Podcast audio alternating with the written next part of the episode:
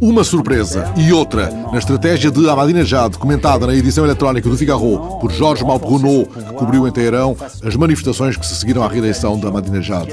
Ele descodifica as várias decisões do presidente iraniano, muito criticadas mesmo no seio do grupo ultraconservador. A escolha de Haim Mashai para primeiro vice-presidente e a de Ali Akbar Salehi para dirigir a Organização Iraniana de Energia Atómica irritou o guia supremo Ali Khamenei e provocou a ira dos setores mais conservadores. Al-Bruno crê que estas escolhas surpreendentes terão correspondido à vontade de acalmar as coisas a nível interno e internacional e a uma tentativa do próprio Ahmadinejad de reforçar o seu poder face ao Guia Supremo.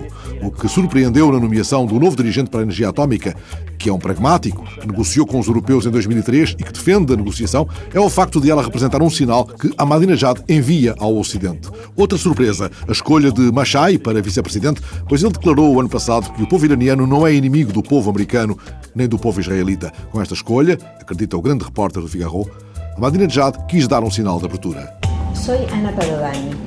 Del libro Palabras Escritas para Vos, Voy a lerles um poema de Susana Tenon. Uma iniciativa do Ministério da Educação e do Plano de Leitura na Argentina.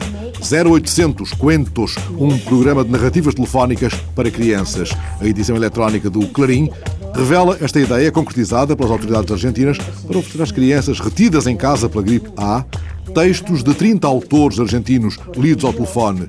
0800 Cuentos, leituras para escutar. É um modo original de tornar mais ricas as férias forçadas, durante as quais as crianças não podem assistir a espetáculos infantis por causa da pandemia. Na página do Ministério, a escritora Ana Padovani é uma das que dá voz à leitura. E assim, de um dia para o outro, me casei e me casei. E estou junto e ni la muerte pode separar.